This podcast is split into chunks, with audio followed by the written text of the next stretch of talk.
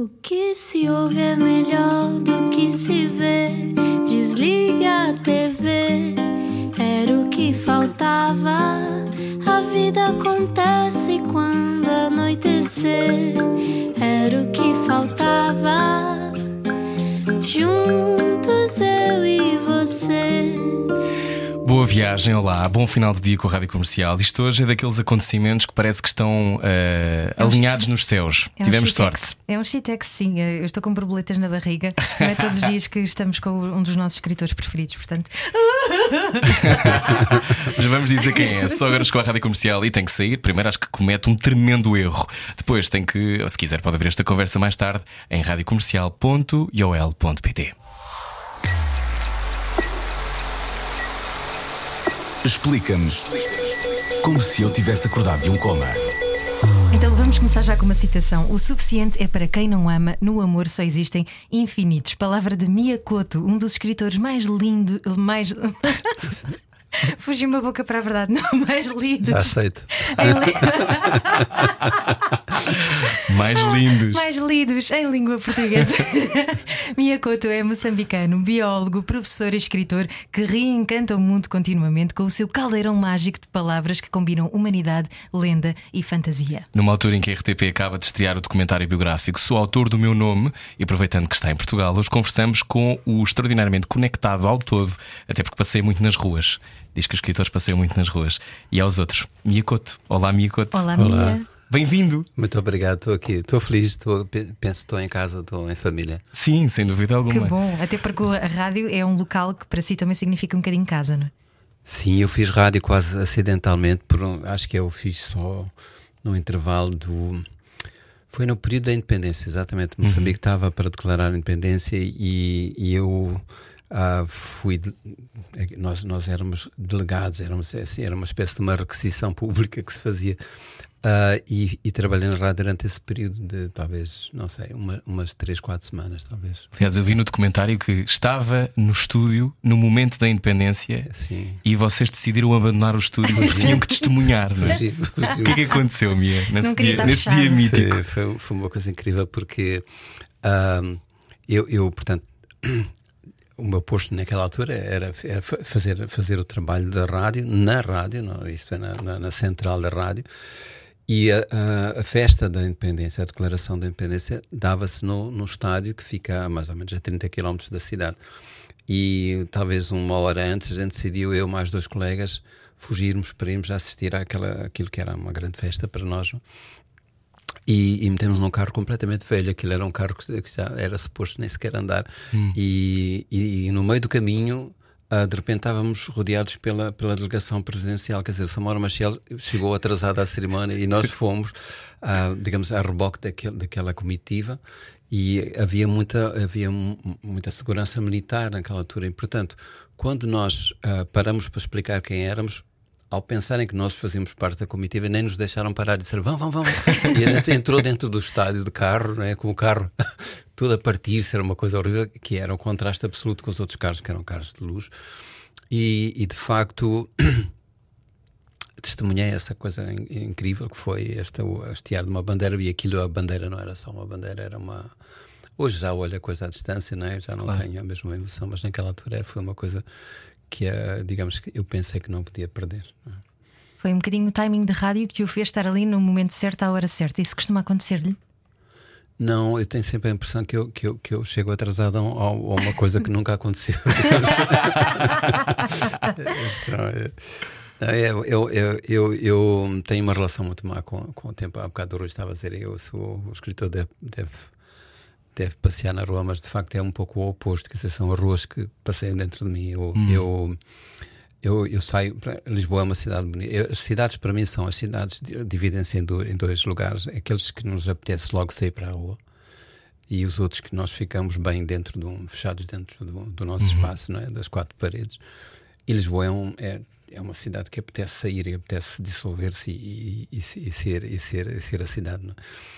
E aqui é, é, eu não é só a cidade, acho que Portugal todo é assim, é um, é um país que tem ainda esta, esta disponibilidade para o outro. Há, eu imagino que vocês se surpreendam a dizer isso, se calhar, mas uh, encontro aqui uma coisa que é muito que é muito de Moçambique também, que isto é, as pessoas contam histórias, as pessoas uh, não, não criam tanta fronteira porque não querem repartir intimidade com o outro. De repente eu estou aqui a ouvir histórias sobre o, uhum. o cunhado e a tia e, o, e, e, a, e, a, sogra que se separou, e não sei bem, enfim. Um, isso é um motivo muito grande para estarmos, para estarmos uhum. felizes. É? Uma das coisas que diz no documentário é que um escritor é um transmissor de recados.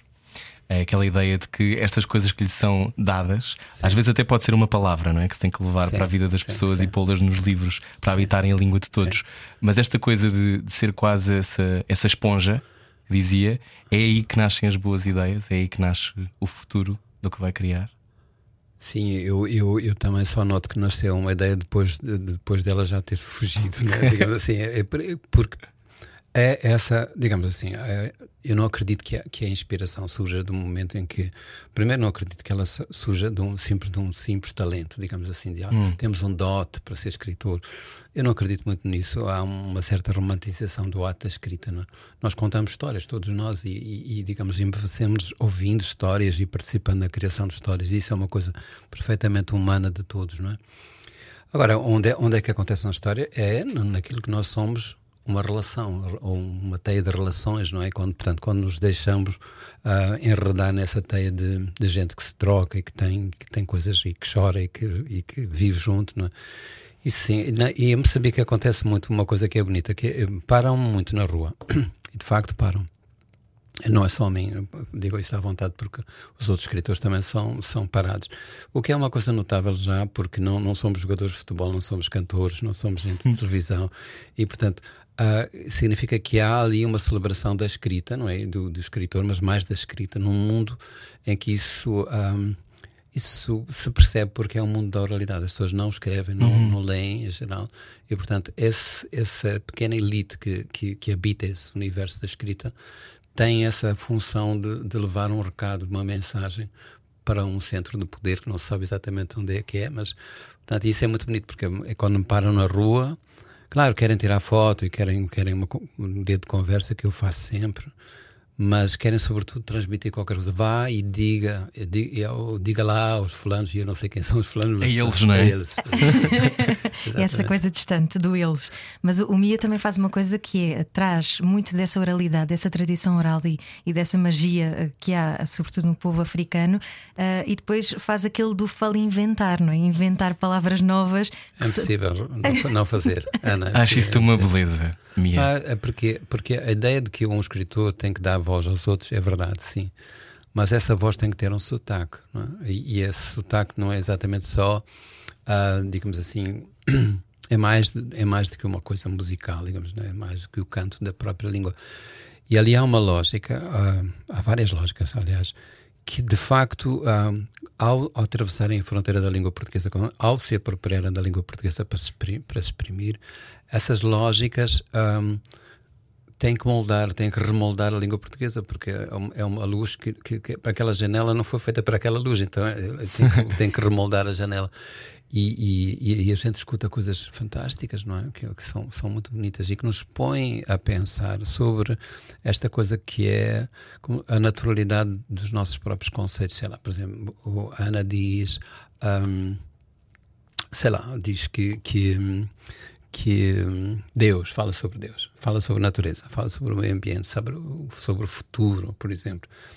E tudo isso lhe parecem conceitos que são impensados, porque o outro com quem está a falar é impossível que uhum. não, não, não, tenha o mesmo tipo de concepção. E na verdade ali não. A, coisa é um pouco complicada porque, uh, por exemplo, não existem palavras para traduzir exatamente esses conceitos que eu referi. Uhum.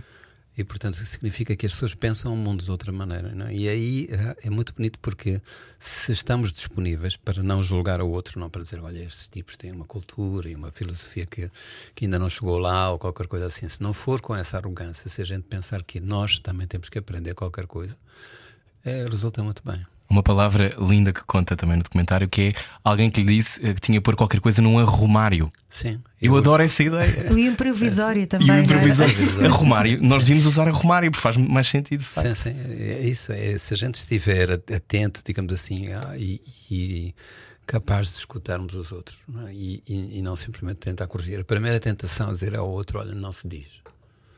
Mas se, se, se pensarmos que arrumar geralmente é muito mais próximo, é muito mais certo daquilo que é o gesto que a gente usa, é? a função que tem aquele uhum. objeto, que é a função de arrumar coisas. Então, mas Moçambique está cheio disto e eu acredito que Angola esteja também, eh, e os outros países todos que têm outras línguas. Mas Moçambique tem uma coisa que, é, que me parece que Angola está a perder mais rapidamente. Moçambique tem muito viva a presença dessas línguas uhum. que se falam na rua cotidianamente. Quer dizer, portanto, tem um, tem um peso, uma vitalidade enorme ainda hoje.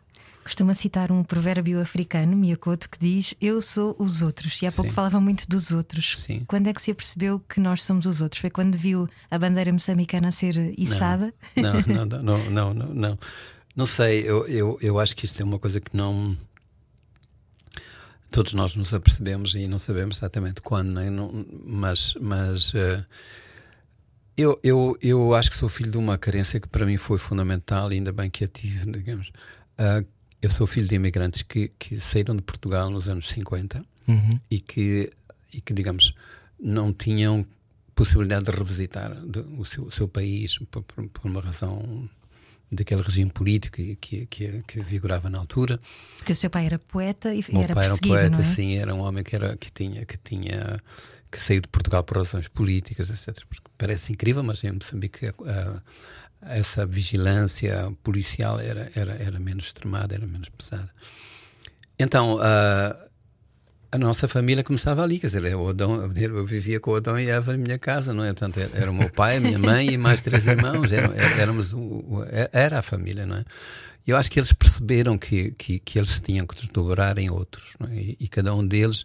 Uh, quando nos contava histórias, não contava só, quer dizer, eh, o meu pai, principalmente a minha mãe, que era grande contadora de histórias, ela, ela incorporava uh, isso que eram os nossos avós que nunca, nunca, nunca conheci, não é? Uh, os tios, os primos, etc. Eles percebiam que havia ali a necessidade absoluta de nós vivermos essas outras vidas, não é? Hum. Então uh, eu acho que eu comecei a perceber, talvez nessa altura, que, que a minha mãe, principalmente ela, não é? Um, era os outros, não é? E nos fazia entrar esse, esses outros por, pela sua própria voz, não é? Ali cabia uma, cabia uma. E era tão verdade que quando, quando morreu o meu avô, que eu, esse pai do meu pai que eu não, que eu não conheci, eu lembro que a, a minha mãe uh, me chamou e, e acordou-me dizendo: Olha, o teu pai está muito triste hoje. E, e, é preciso que tu sejas hoje o pai do, do, do pai. Ai, que bonito. E, e, e eu devia consolar o meu pai. Eu era muito pequeno, tinha, não sei, eu devia ter uns sete anos de idade nessa altura. E vi o meu pai realmente a chorar, que era uma coisa, foi a primeira vez que eu vi o meu pai a chorar. E não sabia, obviamente, aquilo era uma tarefa demasiado grande para mim, não é? O que é que eu devia dizer? E, e eu perguntei-lhe: uh, o avô morreu mesmo? E ele disse: o avô morreu lá, aqui não. Então, uh, e de facto, um, ah, era como se eu como se eu continuasse a ouvir aquela, aquela presença que era sempre inventada, não é? E essa é a grande dívida que eu acho que tenho com os meus pais, porque eles construíram um universo em que esse limite do que era chamada a realidade não, não pesava. Não é? e, e, por isso aceitaram que eu me chamasse com o nome que eu próprio inventei para mim. Quer dizer, parece um jogo, não é? Que uh, é, tão, é tão natural que as crianças inventem coisas e inventem nomes para si. Eu não, tenho nada de extraordinário nisso, não, não, não tenho que ter nenhum orgulho especial. Mas tenho orgulho, sim, no facto de, de, desses meus pais terem realmente tomado a sério aquilo que era uma brincadeira de uma criança, não é? que tinha 3 anos de idade naquela altura. E, portanto, isso é, é o, o, grande ensinamento. Este último, eu estou a falar de mais vezes. Não, não, não, isto é um programa para ouvirmos o convidado. Mas só para contextualizar, Sim, Mia foi o nome que uh, adotou, não é? Sim, foi, foi o nome. Dos gatos, porque havia muitos gatos. Dos gatos, sim, sim. A minha mãe dava comida aos gatos que vinham lá. Os gatos eram vários. Que, e eles, até para, digamos, para, para, para dar verdade a esta versão, que, que, que, que, eu, que eu acredito que seja realmente a, a verdade tem fotografias minhas nessa altura, eu a comer, a dormir com os gatos, a comer com os gatos. Hum. Uma vez no Brasil eu disse isto, não, eu percebi que não, no Brasil não se pode dizer, porque eu contei a uma, uma assembleia de gente que, estava, que me estava a ouvir, uh, Conta esta história disse: Eu pensava que eu era um gato na altura. E no Brasil não, no Brasil não se pode dizer isso. Eles começaram todos, começaram todos a rir-se e eu percebi que, que não, aquilo eram, tinham, eram qualificativos. Bom, mas a Ana já começou por dizer que o Mi é lindo e nós confirmamos não, o Mi que é horror, lindo. isso agora está, está aí por um caminho. Parece que eu sou um vaidoso. Eu tenho, tenho, Não. tenho tanta dificuldade de, de, de conviver com a minha própria pessoa. Tem, É. Tenho, tenho. mas tem esta coisa de viver fora de si. Ou seja, os seus livros vivem fora de si, há paixões por si, né? as pessoas apaixonam-se pelos seus livros, vêm-no na rua e querem tirar uma fotografia consigo. Sim, Isso torna-se normal? Não, não, não, nunca, nunca será normal para mim. Eu sempre Não? estranho isso. Acho que. que, que ah, e tenho a consciência clara que se alguém ah, me quer dizer uma palavra bonita, e claro que eu fico feliz com isso, claro que eu fico muito, muito feliz. É uma prenda, sempre são os prémios maiores quando as pessoas dizem: Olha, eu fui tocado por um seu livro, fiquei comovido. Mas eh, eu, eu, tenho, eu tenho a sabedoria que é o livro que fez isso. Quer dizer, que não. E eu, eu, não estou a fazer aqui uma, uma construção demagógica, mas na verdade eu quando, quando escrevo eu sou outro, não é? eu, eu, eu trans, transmuto-me, não, não, não sou. Portanto, a, a, essa pessoa que está ali a receber um, um, um Uhum. elogio, um abraço, não é a mesma pessoa que escreveu o livro. E ainda por cima não é a mesma pessoa que, é, que, que a outra, que o leitor ou a leitora construíram, construíram outra pessoa. Quando é que percebeu que podia escrever livros? Eu acho que nunca percebi que foi, foi uma, uma certa ousadia. O meu pai um, roubou-me um, um, poema que eu fiz para ele quando eu tinha talvez 13 anos, não sei. E, e, e, havia uma, uma, uma declamadora de poesia que foi à beira. A minha cidade era muito pequenininha, então houve um, um espetáculo de poesia que era uma coisa inédita. Hum. A primeira vez que aconteceu isso na cidade. E a senhora que se chamava Libânia Feiteira, era uma declamadora. Uh, disse no fim: Agora vou ler um poema de um menino que vi no jornal. Eu, não, eu nem li o jornal naquela altura. E percebi que o poema era meu. Eu quase, eu quase queria matar o meu pai de, de, de, de vergonha. E, e, e, mas nessa altura eu acho que isso foi um empurrão. Foi uma coisa. Ele confrontou-me com, esta, com este desafio de, de, que aquilo já não era meu. Não é? Disse numa entrevista que o importante é resgatar um tipo de pensamento metafórico, ou seja, não levarmos a realidade muito a sério. Já disse sim, isso há pouco sim. tempo, não é? Uh, anda sempre então nesse limbo entre o que é real e o que é fantasioso. É difícil depois lidar com o dia a dia, com as, as questões, uh, vou chamar-lhe mais prosaicas, mesquinhas, prosaicas mesquinhas. Sim, isso, esse, essa desqualificação eu tenho uh, quase hereditária. Eu vejo, eu revejo muito no meu pai. O meu pai, que se era preciso apertar um parafuso lá em casa, era preciso chamar o vizinho porque ele não sabia fazer. mudar, uma, mudar uma lâmpada era, era, preciso, era uma tragédia. Não, em casa era uma coisa, era, era um desafio épico, olímpico. Não? Mas eu percebo muito bem isto. então, isso eu, eu Falemos eu, de magia, não é? Exatamente. Sim. Então, mas, mas na verdade. Um, eu acho que não é uma questão literária, é uma questão mesmo da nossa própria sanidade, da nossa capacidade de ser feliz. É não, não levar demasiado a sério isso que nos dizem que é a realidade. Não é? Essa é uma espécie de, de, ditadura, o princípio de uma ditadura quase invisível, que não é política, digamos que é, que é mesmo na dimensão existencial. É dizer-nos que isto que nos circula, que nos, que nos circunda, é a realidade e, portanto, temos que nos sujeitar. Não? é? Esse peso a gente não pode, não pode aceitar. É bonito ter essa capacidade de observar de fora essa opressão, vou chamar de opressão, porque ao mesmo tempo sabemos e vimos também neste documentário e, e sentimos também nos livros que escreve a conexão com a natureza e, e com, essa, com esse todo uh, que se calhar também lhe dá algum alento nos dias mais difíceis. É aí que vai resgatar a energia. A natureza é a igreja. A natureza é a igreja, sim. Eu... Sim, o meu pai, volto sempre ali, volto sempre ao meu pai mas, uhum. uh, e a minha mãe. Não, é, é, digamos, ele era um ateu, mas era um ateu, talvez o ateu mais religioso que eu conheci na minha vida, uhum. no sentido de, de, ter essa, essa necessidade absoluta de se conectar, de se religar ao, ao, ao, mundo, aos outros, não é? Há, uma, há umas pequeninas histórias que eu, que eu contei já tantas vezes que tenho medo de me repetir, uh, mas, mas para mim foi um lema, quer dizer, há um, uma entrevista que é dada pelo por Ho Chi Minh, o, o primeiro, o primeiro presidente do Vietnã, uhum. ligado ao Partido Comunista Vietnamês e, e vietnamita, e, e, e, um poeta. E ele, na, na prisão, ele, ele, escreveu os versos talvez mais, mais doces, né? sem nenhum ressentimento. E a prisão era terrível. E fizeram uma pergunta: como é que você, na prisão, Uhum. um, escreveu de, estes, estes versos tão delicados? E ele disse: Eu desvalorizei parede, as paredes. E eu acho que isso é, é, é, digamos. É, Que bonito. Isso é uma não coisa não muito bonita. bonito. E eu acho que isso eu tomei isso como um lema para a minha vida, não é? Eu tenho, eu tenho que desvalorizar isso que são estas paredes invisíveis que nos cercam sempre, não é? Então, ahm, é isso, a relação com a realidade e com os outros, com os outros passa por aí. Então continuamos já a seguir. Na Rádio Comercial, hoje o nosso convidado é Mia Couto. Saia da sua cabeça. A vida é agora. Era o que faltava. Na Rádio Comercial. Seja bem-vindo à Rádio Comercial. Hoje recebemos Mia Couto, que diz: É quase impossível nascer-se em Moçambique e não contar histórias. As histórias saem do chão em Moçambique ou estão em todo lado. Eu acho que ali fica claro que, que as pessoas pensam, e não são os africanos ou os moçambicanos, todos nós, pensam por, por via das histórias. E eu, eu, eu vejo, por exemplo, é um programa mais chato que existe é um programa da Assembleia da República e que há os deputados a discutirem política. Sim. Mas mesmo aí vejo que há, que há gente que argumenta usando histórias, usando fábulas, usando pequenos episódios da sua vida. E, e isso é, é, é um. Não sei, a gente pode classificar da maneira que quisermos, parece que é uma marca da, de uma sociedade que, que, que retém a, a oralidade ainda de uma maneira muito dominante. Mas eu acho que é, que, é, que é um mecanismo de pensamento que foi sendo desvalorizado. Uhum. E hoje nós dizemos: para não venhas com histórias, não é? Esse é, é, é que nós Não vem com todas as histórias porque assim eu percebo melhor. Exatamente. Não é? Falta Tragam, isso. tragam-me histórias, que é isso Claro. Uhum. que eu quero. É, é assim.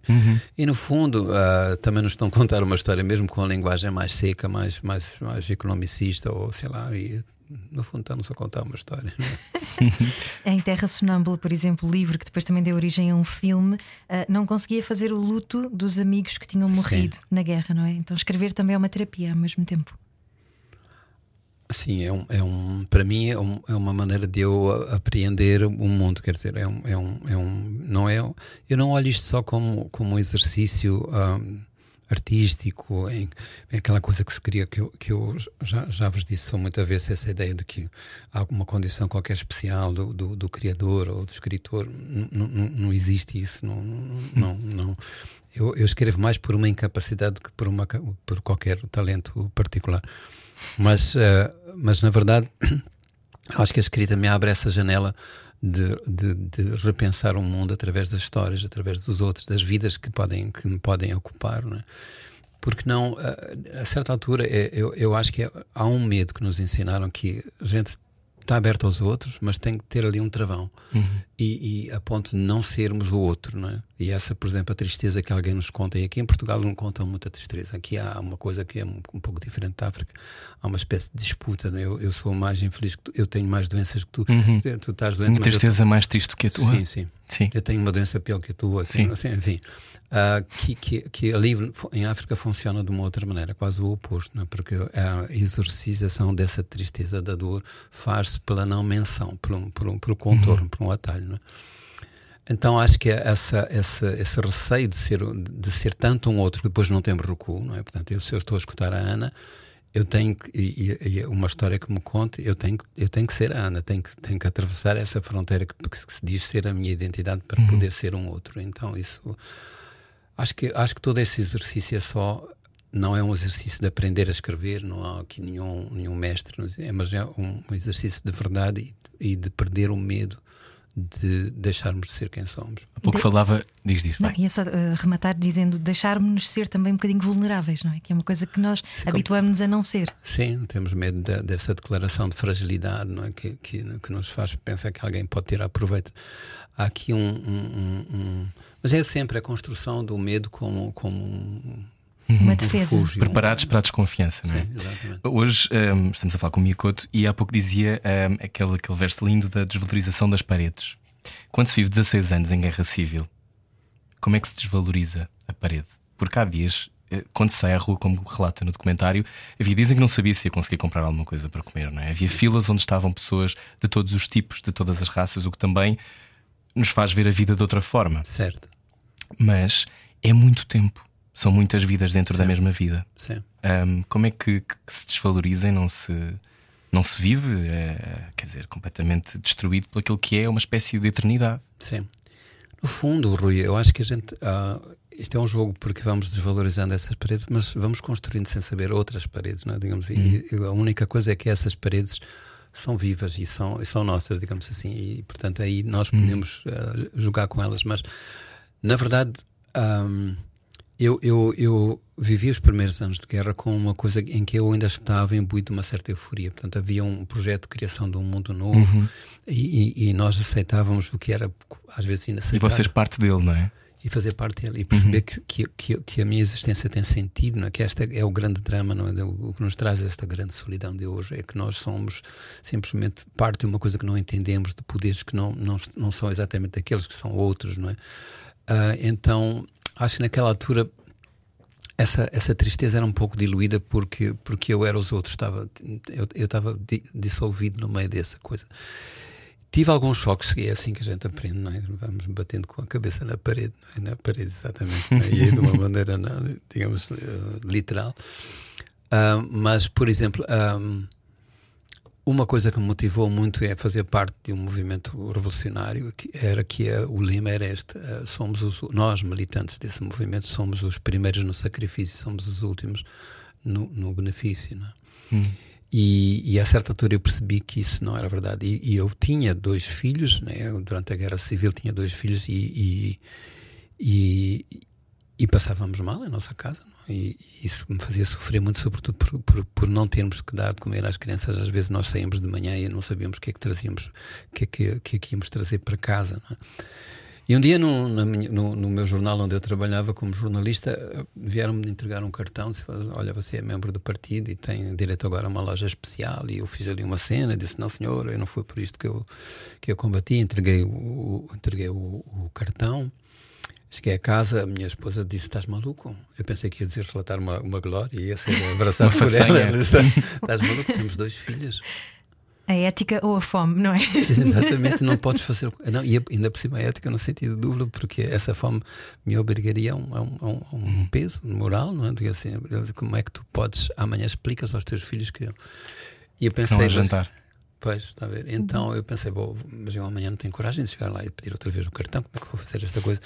Resolveu-se por um acidente que a Patrícia, que é médica, também tinha, teve, mas por razões de ser médica, teve acesso a uma loja, portanto. Mas tudo isso são pequenas negociações que faz, que faz com que a gente depois, de repente, deixe de perder chão aos poucos, aos poucos, e de repente nós temos que encontrar outra vez o chão e temos que repensar. Aliás, a propósito da guerra, no documentário de que nós temos estado a falar, eu sou autor do meu nome, que está na RTP Play, da- diz que a miséria moral não vem da miséria materialista a propósito das filas para a comida, Sim, sim. em que ah, dizia que deixavam lá um- uma, Uma- uma pedrinha, pedra, não é? A representar a pessoa Sim, e ninguém passava à frente na É fila, não é? Coisa, coisa que hoje que, que, há, que, há, que há comida, que há, que há lojas, e, ahm, não poderia acontecer. Hoje já nem estava nem pedra, nem cesta, nem nada. Portanto, as pessoas respeitavam essa ordem, mesmo sabendo que, que poderiam ficar num, no último lugar, mesmo sabendo que não havia lugar para elas. Então, ah, isso foi um, foi um momento muito bonito. Eu percebi o que havia melhor, porque, porque esse era, era um momento extremo. Nós vivíamos numa guerra que, que, digamos, que causava a morte, não é? Um Vivíamos milhão numa de pessoas, né? Morreu. um milhão de pessoas que morreu. Eu tenho amigos meus que morreram que e digamos é assim era uma morte um pouco como está a acontecer agora no, no norte de Moçambique. Era uma morte, digas, em condições de violência extrema, não é? Eu, eu tenho um colega que, que saiu de carro e, e, e depois acho que não sei se conto isto no, no filme ou não, porque não, porque não queria estar a repetir, mas, mas eh, ele ia com os filhos pequenos e a mulher foram queimados dentro dessa viatura. Era um, um amigo, era um colega. Ainda hoje me custa pensar nisso. E, e, e, e, e eu teria que ir a, a visitar essa, essa, essa estrada para, para, para reconhecer os corpos. Eu não consegui. Não, não, não, não fui. Não fui. A questão é como é que se arranja. É porque depois parece que não fomos construídos para lidar com tanta dor, não é? Parece que depois não há ferramentas Sim, sim, sim. para. para... Isso, é, isso é para lá daquilo que alguém nos ensinou. Sim, é verdade. E como é que se faz as pazes com isso? Olha, eu vou contar num um outro episódio. Eu estava eu estava em Cabo Delgado, onde está a acontecer esta Sim. guerra agora em, em Palma. É muito importante falar sobre isso. Sim. E, e isto foi em, 2000, em 2001, por aí. Não, mentira, foi mais tarde. Em 2001 foi quando eu comecei a ir para lá. Mas eu trabalhava numa tenda. Palma, esta, esta pequenina vila, era uma aldeia na altura, uma aldeia que não tinha nada, não tinha luz, não tinha, não tinha sítio para ficar. né? A gente levava, eu no meu trabalho de biólogo, levava a minha tenda, e era ali que dormia. Uma vez À noite vieram-me chamar. Isto já foi em 2006. Vieram-me chamar, bater na, na lona da tenda, dizendo: Olha, está ali um homem morto. E eu fui lá com uma pequena lanterna e perguntei: Mas morreu como? Ele disse: Não, foi morto por um leão. E eu perguntei: Mas o leão onde é que está? E ele disse: O leão está aqui, porque o corpo ainda está cá, o leão anda aqui à volta. E eu corri para a tenda, claro, não queria ver já nenhum, não queria ver nada, não é? nem queria, sobretudo, ser visto. Não é? Hum. E, e, e percebi aquela, aquele medo. Eu não, eu, não, eu não tinha capacidade de enfrentar esse medo. Era um medo para o qual eu não tinha sido feito. Quer dizer, ser devorado por um, por um em pleno século XX ou XXI, naquele caso, já ser, enfrentar esse medo eu não, eu não sabia. Não, não consegui. Então, uh, com aquela pequenina lanterna, com, com uma caneta e um, e, um, e, um, e um papel, eu fui começando a escrever e, e, e, já era o princípio da, do, do, romance da Confissão da Leo. Que li, e que é lindo. Uhum. Obrigado. Esqueci-me no carro, tenho que o trazer para o assinar. Ah, eu faço isso com todo gosto. Mas está a ver, Rui, ali era a confirmação que de facto a, a, escrita é essa minha casa, é a casa que eu construo para, para, para enfrentar esses medos que eu, com, em relação aos quais não tenho preparação. Não? Mas ao mesmo tempo, sendo o mestre do indizível que é Miyakoto, também é biólogo, como estava Sim. a dizer, e faz bastante trabalho de impacto ambiental, etc. Uh, é fácil para si destrinçar ou de separar essas águas do trabalho científico do trabalho literário? Não, mas eu nem quero separá-las tanto assim. não, eu não, eu não creio que que tenho tanta crença assim na, na, na ciência, não tenho. ela Quer dizer, eu tenho um grande respeito e amo, amo fazer biologia. Eu não, não seria feliz de outra maneira. Mas há uma biologia no, nesse sentido de, de, construir uma narrativa e, e, e, não, e não querer ser a única narrativa, não? É? dar espaço a outras explicações. Há coisas que eu não prescindo de que a poesia me traga essa outra verdade. É? E no fundo, uh, para mim, a biologia trouxe-me essa, essa coisa maravilhosa de perceber a vida como uma história, é? como uma grande história, como uma narrativa, hum. não é? E, isso, e, e, que acontece todos os dias. Estamos todos os dias à procura do momento em que nasceu a vida, parece que ela nasceu de um, de um único evento, não é? que aconteceu há milhões de anos. Ela acontece todos, ela, ela nasce, ela começa todos os dias aqui. Em tudo. Então, um, digamos, a biologia dá-me essa capacidade de escutar e de, e de, perceber linguagens que eu, de outra maneira, não, não saberia entender. Eu, eu, eu não estou a fazer nenhuma metáfora se digo que sou capaz de escutar uma árvore, sou capaz de escutar, sou capaz de ver aquilo que eu não via quando eu ainda não sabia o que eu sei eh, em relação às árvores. Por exemplo, estou a falar só das árvores porque são as grandes esquecidas. Não é? Uhum. E o que é que o estudo da natureza me ensinou? Me ensinou que há, que, há, que, há, que digamos assim, que, que somos, somos, somos parentes, não é? somos familiares. Quer dizer, para mim, digamos assim, esta visão zoocêntrica, não é? Porque não, para, o, que é, o, que é que nós, o que é que para nós é a natureza? Em primeiro lugar, são os bichos, não é? E foi, eu fui para a biologia porque eu amava os bichos, não é? desde criança. Mas depois comecei a perceber que havia um outro mundo e, e, e essas ligações, essa, essa rede, essa teia, não é? E, e, a árvore não é só. E aqui a África ajuda muito, porque a árvore em África não é só uma entidade uh, física, não é? É, é, é, é um, ecossistema, é não é? É um ecossistema, é uma igreja, é um centro de histórias, uhum. é um lugar sagrado. As árvores têm mil anos. Sim, é? exatamente. Quer dizer, assim, se, se eu vos levar a, a passear por, por, por, esse meu mundo lá, eu vou-vos mostrar árvores, não vou mostrar monumentos para, para se ver monumentos e cidades. Eu tenho aqui o melhor lugar, é a Europa, é o melhor, uhum. é o melhor lugar para se ver, para se ver essa história, mas para se ver outra história. Ah, esse, esse lugar é muito bom, sim. Hum. Hoje conversamos com o Miyakoto, continuamos já a seguir, venha daí, está a ouvir o Era o que Faltava e há mais depois disto. Até já. Saia da sua cabeça, a vida é agora. Era o que faltava na Rádio Comercial. Boa viagem com a Rádio Comercial. Qual é o papel do amor na sua vida? Miyakoto. Hum. Bem, eu não sei se tem papel, não é? Se, se, se, se, um, se podemos ver o amor logo a própria palavra tem que ser eh, tem que ser resgatada. Esta palavra ficou tão vulgarizada, é? tão uhum. temos quase medo de a dizer hoje, não é? Porque porque ela ela é usada de uma maneira quase ofensiva hoje. Mas o, eu acho que o amor não tem, não pode ser visto assim como, como a pergunta não estava. estou a tentar, estou a tentar salvar. Não salva, não salva, não salva, atropelo-me. Um, não, a mim, uh, estou-me a salvar ah, a, mim, a mim. Mas, mas então, ao que é que diz amo-te? Eu digo amo-te, é bom. Diz amo-te a si mesmo? Diz am- am- ama-se a si? A mim mesmo, a mim mesmo não. Eu tenho uma relação muito, muito difícil comigo próprio. Tenho mesmo, não não estou aqui, como se diz em Portugal, ar- armado aos pingarelhos. Eu gosto desta expressão. Mas, mas, mas não, não tenho uma relação boa comigo e, e- e aprendi que isso não é mau. Isso, se calhar, se eu, se, eu, se eu tivesse uma relação muito boa, no sentido de eu não gostar e, e de muita coisa que, eu- que, que está em mim e e, e perceber que eu sou tenho que me construir acima disso não é? e, e- e- e não não estou nunca feito. Mas mas digo aos digo aos meus a quem eu amo digo sim isso eu digo eu digo digo muitas vezes. Digo aos meus à, minha mulher aos meus aos meus filhos aos meus netos aos meus amigos e, e- mas digo não dizendo assim pronto não não eu, eu acho que eles se entendam de outra maneira. Do- às vezes dar dar dar uma, uma por exemplo, a, a, a, a Patrícia, a minha mulher, estou a trazê-la para aqui agora. ah, ela gosta de receber flores, sempre tivemos este, este diferente entre nós. E eu, ah, uma flor que se vá comprar para mim não tem nenhum sentido, não, não, não, não- é uma coisa que se compre. Ah, Até porque já está morta, não é? Está arrancada, coitadinha.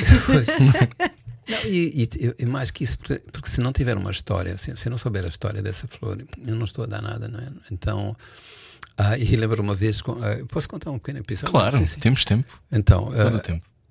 o- Maputo é um lugar em que não há imbondeiros, quer dizer, naturalmente eles não correm lá, correm mais no norte de Moçambique. E a flor do imbondeiro é uma flor fantástica porque ela vive, ela é muito grande, é branca, tem, tem, tem é aparatosa, né? e, e, e é feita mesmo para isso, para, para ser vista. né?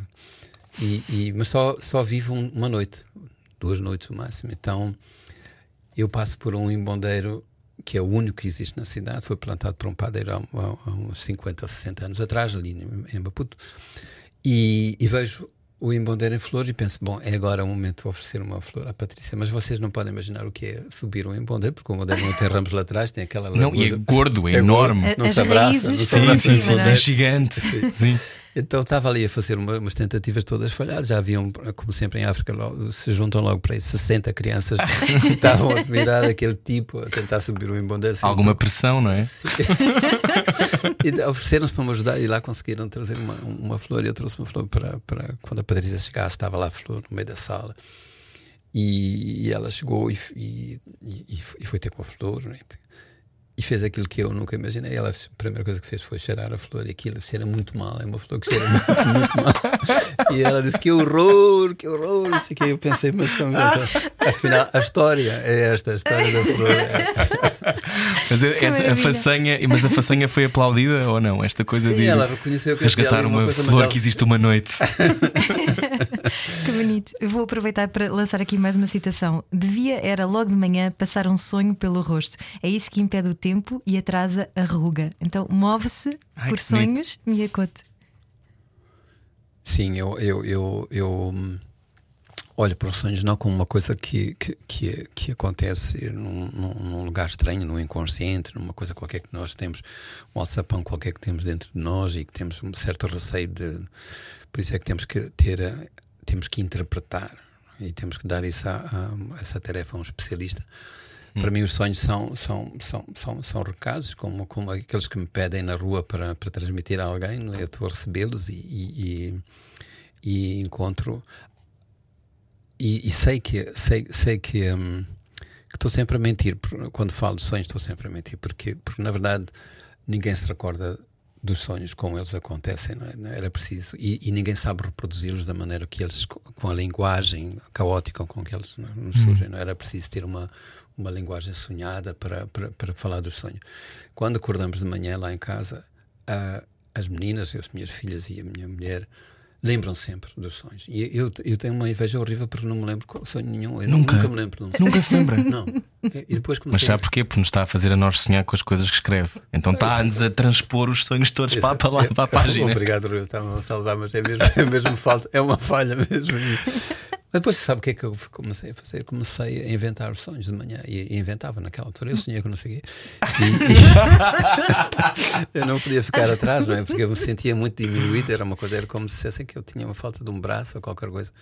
E depois percebi que eu não estava a mentir tanto como eu, como eu pensava, porque elas mesmo sem, sem, sem o saber, elas também não, não, não, não estavam a reproduzir a verdade, porque não podemos pedir, pedir a, a verdade a um sonho, não é? Hum.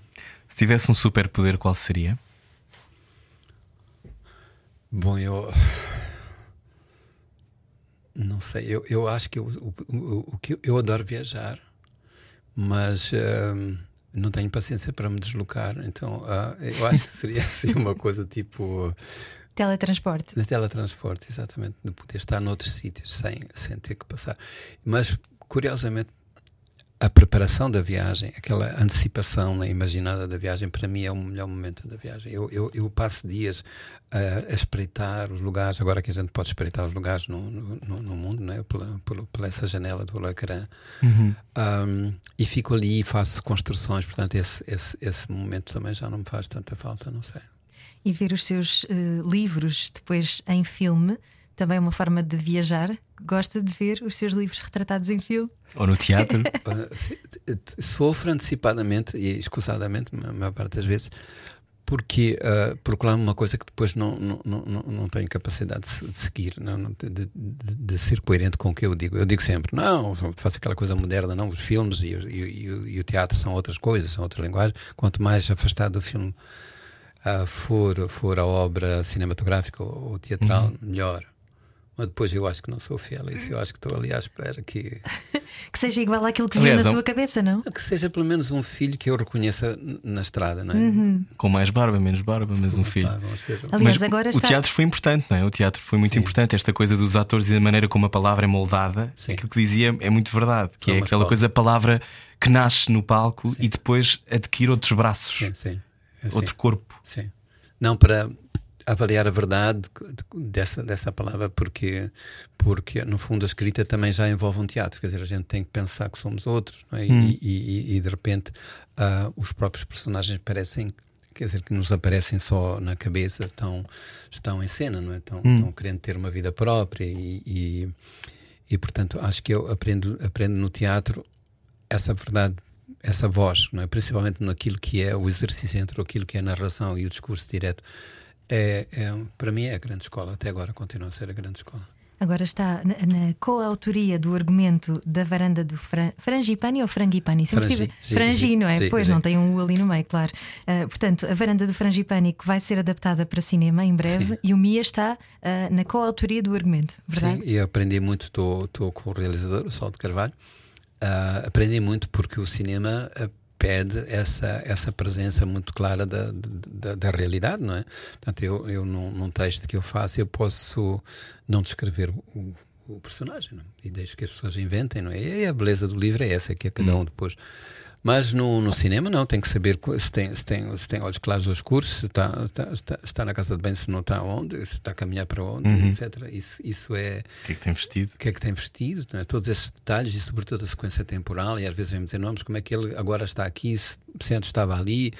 Ah, enfim, uh, obriga-me a um exercício que é muito. uh, de tal maneira que este, este argumento, não é? Foi, que, é, que é retirado desse livro da Varanda de Frangipani quando chegou ao fim era um outro era quase um outro livro. Eu pensei o, o realizador disse mas tens aqui um outro livro podes publicar este livro com outro título e é uma outra coisa. Frangipani 2 um, quando houve como a Ana disse há pouco que é um dos escritores mais lindos da música da língua portuguesa dos escritores mais, Mais lidos. mais lidos o que é que, o que, é que se sente? não não não mas o que, é- o que é que sente quando houve que é dos escritores mais lidos? Não estou a tentar puxar a sua vaidade estou a tentar perceber o que é que para alguém que é um artesão das palavras é bom ser lido E Não, muito claro, é. traduzido também, não é? não é, é, é- é assim nós publicamos para ser lidos não é? Uhum. Não- o escritor que vier dizer que não que não, Ah, não quer que ninguém veja. não, não, não, não, não, não é verdade que ele, que ele ou ela pense assim não pode pensar nisso porque se publicou é, que- é porque quer ser lido é porque quer ser partilhado Claro que eu sinto-me feliz, sinto, sinto, sinto, sinto-me muito, muito feliz com isso. Digamos, se há um, se há um prémio, é esse, o prémio de. de, Agora, não, não tenho nenhuma intenção de ser o mais. Eu acho que isso às vezes Uhum. acontece, acontece por razões que são alheias, são, às vezes são acidentes. Repare, o meu primeiro livro que saiu de Moçambique e que foi publicado fora foi, foi por um mero acidente, isto é, era um livro tão feio. Era, era, sim, era um livro muito feio. Era Fisicamente era, era horrível porque nós tínhamos uma, uma, uma impressão. Isto era, foi na Guerra Civil, foi em 85. E o livro estava muito mal impresso, a, a capa era quase suja. E estava aqui numa mesa, aqui em Lisboa, e passou uma, uma crítica brasileira que vivia aqui, a Maria Lúcia Lepec, e disse: Que livro tão feio, coitadinha. E, e ela foi ter com esse livro por causa do livro ser realmente muito, muito feio. Eu acho que se não fosse isso, eu talvez não fosse conhecido, não é? Que delícia de Era, coincidência. uma coisa horrível, aquele livro era muito, muito feio mesmo. Eu guardo aquilo com tanto carinho hoje, mas, mas era, era, era um livro mesmo meio sujo. Gosta de se reler? Tenho uma relação muito estranha com isso. Não, normalmente não me releio. Não. Não, mas às vezes tenho que mesmo que o fazer, porque imagino, vou falar para uma escola e, e eu sei que, que as crianças vão perguntar uh, qualquer coisa sobre o texto. Normalmente nunca me lembro nada. Os textos morrem e morrem mesmo. Eu tenho que me separar daquilo. Também tenho má memória. Mas acontece uma coisa du- dupla, que é, por um lado, ah, eu às vezes me envergonho de ter escrito aquilo e digo assim, mas como é que eu consegui fazer uma coisa tão, tão, tão má, tão, devia ter feito melhor. Mas às vezes também me, me- espanta a espontaneidade, que tenho, tenho, tenho saudade desse tempo em que eu era mais livre ao escrever. Isto é, não havia a presença de, de, um- de um leitor de maneira tão clara como existe agora.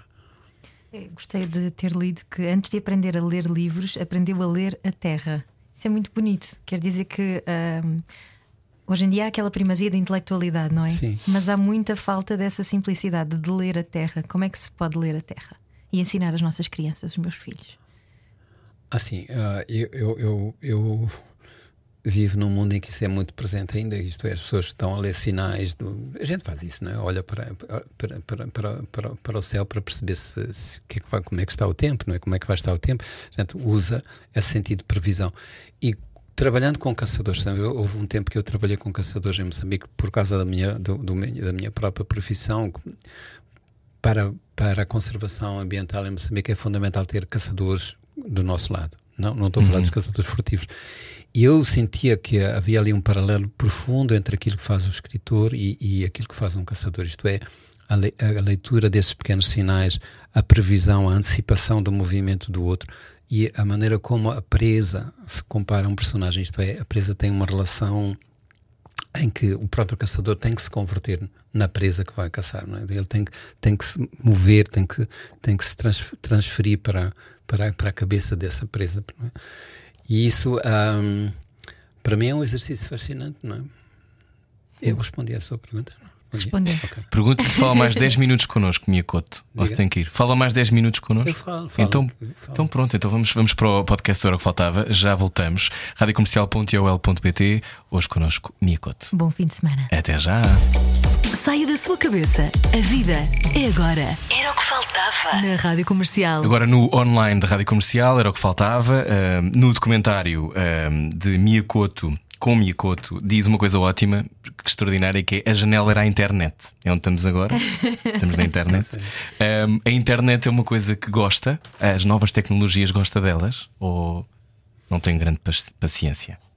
Não, gosto, gosto e tenho, tenho medo desse gosto, não é? porque, porque hum, a certa altura parece que a gente. ah, hum, elas são tão fascinantes, são, são tão cativantes, são tão totais, não é? que, que, hum, que tenho medo que, por exemplo, ah, na minha área, no- na biologia, sei lá, eu vejo esta coisa, os, o, o- a maneira como se faz a gestão da Covid hoje, por exemplo, para falar uma coisa mais. Isto é, ah, como há milhares de pessoas espreitando para um ecrã e, e fazendo contas e algoritmos, etc., para compreender uma coisa que é um vírus, Sim. um, assusta muito, digamos assim. Isto é, um, o que faz falta pensar que nós não sabemos, não é? De repente, essa tecnologia cria a ilusão que somos absolutamente capazes, que somos dominar, que dominamos o. Omniscientes, não é? Somos E omniscientes que controlamos a situação. e que é? dominamos uma situação de uma coisa que não, de- na realidade, a grande questão que tem que ser colocada agora é que nós desconhecemos profundamente o mundo dos vírus. Não é? E é por isso é que este vírus nos está a dar esta dança toda, não é? Uhum. Um, e, e há isto cria um- uma, uma, uma falta de disponibilidade para dizer, para que cien- a ciência ela própria diga, nós ainda não sabemos, não é? Essa declaração de humildade que um político nunca faz, por exemplo, nunca vem se Nunca, desculpar. nunca diz Mas isso. agora os cientistas também têm um pouco essa arrogância, porque também vivem em confronto com estes negacionistas, esta gente que, que diz que não, a ciência não, não, Uhum. não, não, não pode ditar coisas. Mas é preciso que, ha- é preciso que haja essa admissão de, de, de, digamos assim, de uma certa humildade. Então é preciso que a tecnologia não nos coma e que o- então o não sei é a coisa mais libertadora que podemos dizer. Ah, sem dúvida, eu acho que é importante que, que eu, eu, eu dei aulas e a coisa mais difícil era dizer em frente aos alunos que não sei, a, a responder aos alunos que estavam ali à espera que o professor tenha uma falha. Não é? Dava aulas de quê? Mia? Eu dava aulas de ecologia ah, para, para arquitetos, para futuros arquitetos. Hum. Eu gostei muito de dar aulas, porque, por- exatamente porque eu parti do, do pressuposto que eu não sabia. Pedi ah, seis meses para eu não saber ainda menos, quer dizer, para, para, para aprofundar a minha ignorância e, e, e simplesmente não queria que eles soubessem uma coisa, queria que eles se sentissem de outra maneira e que sentissem que aquela árvore pela qual eles passam todos os dias é um desenho, é, um- é, a vida é um arquiteto, andou a desenhar aquelas coisas e há ali uma relação entre estrutura, função, porque, é, que, porque é que a flor tem aquela cor, porque é que esta folha tem este formato. E eu- levava essa gente a pensar isso que parecia natural, entre aspas, como uma coisa que tem um propósito, tem uma intenção ali, um jogo é, de, de construção. Não é? Então, não sei o que é que isto tem a ver com. Não, com tem a ver com esta, com esta ideia de que o não sei é libertador. As pessoas têm medo de dizer não sei, não é? Não só quem tem cargos políticos, eu acho que na vida temos medo de dizer não sei. Temos medo de dizer que não sei e que não fomos capazes, não é? ou que não somos capazes. Assim como esperam que o escritor Miyakoto seja um oráculo de, para não, nos é de todos os escritores. É de todos os escritores. Todos Eu os acho que escritores. de mim ainda esperam menos, talvez. Mas, não, mas é que o escritor foi colocado um bocadinho nesta, nesta, neste, neste papel não é? de omnisciente, não é? de gente que é capaz de interpretar o mundo. E é uma estupidez. O escritor, se souber escrever, já, já faz uma grande coisa. Por- por- e, e é, aqui é uma armadilha. Perguntam coisas aos escritores inacreditáveis, sobre o buraco, desde o buraco do ozono até, até a, a tragédia da Palestina, e, e eles já vão a todas. Não é? O escritor vai a todas com receio de que, que se pense que ele não é inteligente ou, Ou que não conhece todas as palavras. Exatamente. É? Então, então é- eu, eu tenho que também ter alguma vigilância em relação a mim próprio. Bom, mas olhando para a ecologia, olhando para o mundo, acha que vamos conseguir dar a volta, a começar a pensar de outra forma? É preciso que os ecologistas aju- ajudem muito, porque a ecologia nasceu como uma disciplina bem radical, sabe? Que, que questionava as bases né, Sim, sim. Do, do nosso saber.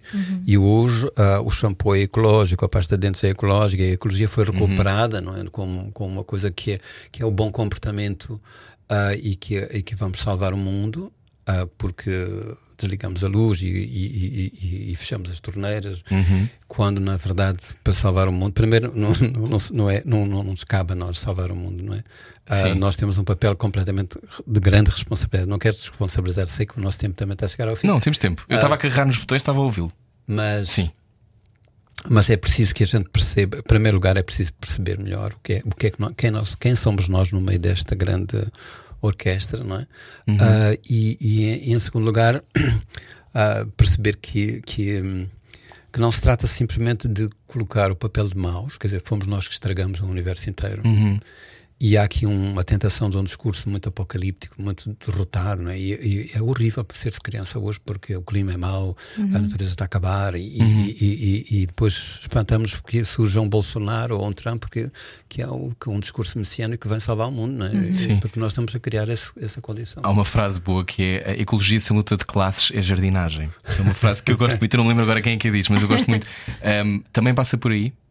De olharmos para, para, para aquilo que é a estrutura. Eu, assim, olhamos à volta e percebemos como o capitalismo selvagem nos está a comer vivos. Falando Ah, mas comer. tem um nome, está a ver? Tem um nome. É preciso dar um nome vacas. Capitalismo selvagem, o que quisermos, sei lá, este- esta, esta, esta política neoliberal, tudo, Uhum. tudo isto. Mas não se pode dizer é que somos nós que estamos a estragar o mundo. Porque não, não se pode diluir Uhum. essa responsabilidade pelo cidadão comum, não é ele. São estas grandes forças económicas, predadoras. etc. É preciso que, que a coisa tenha, tenha que ser chamada assim pelos nomes. Uhum. Predadores, e hum, falámos há pouco, mesmo assim, de raspão sobre Cabo Delgado. Quando, quando estas hum, situações horríveis acontecem, muitas vezes não chegam sequer aos jornais portugueses. Sim. Nós falámos sobre isto algumas vezes no programa e as pessoas nem sequer sabiam o que era. E depois, de repente, houve uma bolha de interesse e a bolha fechou.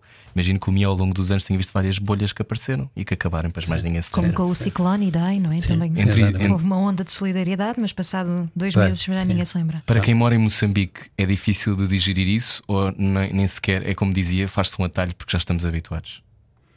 Eu acho que há ali uma, uma, uma resistência nossa que não é, para não ficar mais triste, não ficamos muito dependentes de como é que os outros nos, nos olham, não é? Porque infelizmente só se olha para estes países e não é só a África. Ontem estava a falar com, com uma pessoa que vinha das Filipinas e dizia a mesma coisa.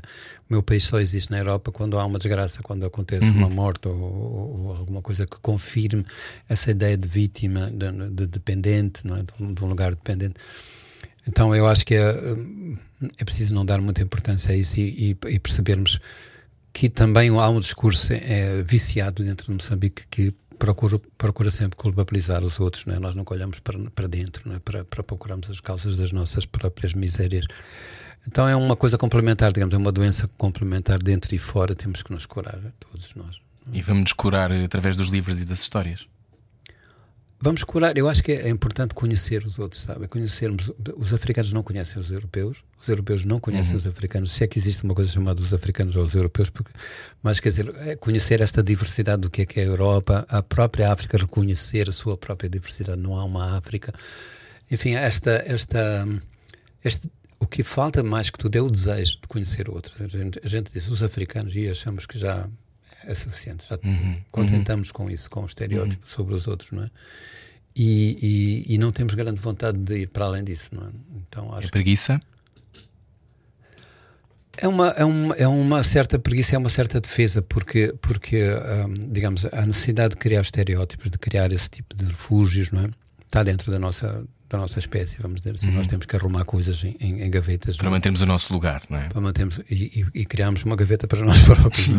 Mas hum, não ter medo de reconhecer que isso é uma gaveta e que é preciso estar sempre a, a rever e, e a questionar. é Isso, isso no fundo, hum, o que eu estou a tentar dizer desde o princípio desta nossa conversa, que é muito. Eu, eu saúdo-vos intensamente e, e verdadeiramente por esta entrevista. Vocês são muito bons os dois. Muito obrigado. Obrigada. Um, e de- o que eu estou a tentar dizer aqui desde, desde o princípio é que, de facto, eu acho que o que é preciso é, é reconhecer que, que nos movemos sobretudo por causa do medo. não é? Nós, nós somos quem somos, porque o medo é, uma, é um. É um, é um digamos, Espigão, não é? é um espigão, é natural, quer dizer, faz parte da nossa própria condição animal, vamos dizer assim. É preciso que os animais sabem ter medo, porque sabem, mas sabem ter medo de uma coisa que é identificada, não é? Agora nós temos mais que medo, temos uma espécie de uma angústia porque não sabemos identificar exatamente de onde é que vem esse tipo de ameaças que nos, que nos comem, que nos roem por dentro, não é? Como é que nós conseguimos dar a volta a esse medo? Há algum antídoto que tenha descoberto através do seu trabalho de construir humanidade em palavras? E olhar para o espaço, o Jeff Bezos foi ao espaço, não é? Nós não podemos ir. Acho que é olhar para os outros mesmo, que é por- para o vizinho mais próximo que está, que, que, que nos parece que é mais diferente e, e, e perceber que há ali uma proximidade. Repare, é assim, eu estou em Moçambique e às vezes fico cansado das nossas próprias mazelas e, e penso que, bom, que aquelas questões de ordem política, social, são, são me fatigam muito. E se eu fico, agora estou quase um mês em Portugal, eu vejo que não é muito diferente. E se for para a França e, e ficar em França e de repente a França for o meu lugar, eu, eu vou ter a mesma impaciência, vou ter a mesma capacidade de reconhecimento dessas coisas. Portanto, há esta ideia de que sempre o que, o que o mal da nossa casa é sempre maior, é esta disputa da- das infelicidades, não é? Sim. Tem saudades de alguma coisa, Mia Couto? Ah, tenho saudades dos meus pais, muito, muito. E, e, e- e através deles tenho saudade de um tempo que foi infinito. A minha, a minha infância foi muito feliz. Era uma coisa muito profundamente contraditória, porque era um, era um tempo em que tudo, tudo via convidar para uma certa infelicidade, porque era um, era um mundo muito injusto. Esse, esse mundo era, um- era um mundo que não era muito bonito, mas ao mesmo tempo, e, é- e é, e é isto que é bonito, digamos, é, que, é que mesmo ali, nessa, nesse universo tão. tão Colonial, não é? colonial, que, era, que tinha uma violência, uma violência que estava presente, gritante, que fazia que o outro fosse desvalorizado só porque, só porque tinha uma raça, não é? Ahm, eu fui capaz de ser feliz, não é? E, e eu lembro que uma vez um dirigente revolucionário moçambicano quase que me batia porque eu declarei que eu fui muito feliz, tive uma infância muito feliz. Mas eu, eu, depois eu tive que arranjar uma maneira de me desculpar porque a revolução era tomada muito a sério, não é? Ahm, Mas, no fundo, eu, eu, eu construí a minha felicidade contra, é, contra qualquer coisa. Não é? Eu era feliz contra, não é? Então foi assim que eu me salvei dessa, desse momento difícil de ter que explicar como eu que era feliz. Não é? Isso várias vezes foi assim que eu me salvei ao longo desta entrevista. uh, e obrigado também por nos salvar às vezes com as suas histórias. Obrigado, Rui. Obrigado. Obrigado. Gostamos muito. muito. Um uh, pode ver este documentário de Solveig Nordlund em Sou autor do meu nome uh, e é mesmo Miyakoto, o nosso convidado de hoje não era o que faltava. Está Voltamos. na RTP Play e a varanda de Frangipani vai estar em rodagem em outubro, não é? Espero que sim. E quem sabe a varanda de Frangipani 2, um dia no futuro de Miyakoto. Obrigado, boa viagem. Voltamos depois com mais conversas. Era o que faltava. Com Rui Maria Pego e Ana Martins. Juntos eu e você. Na comercial.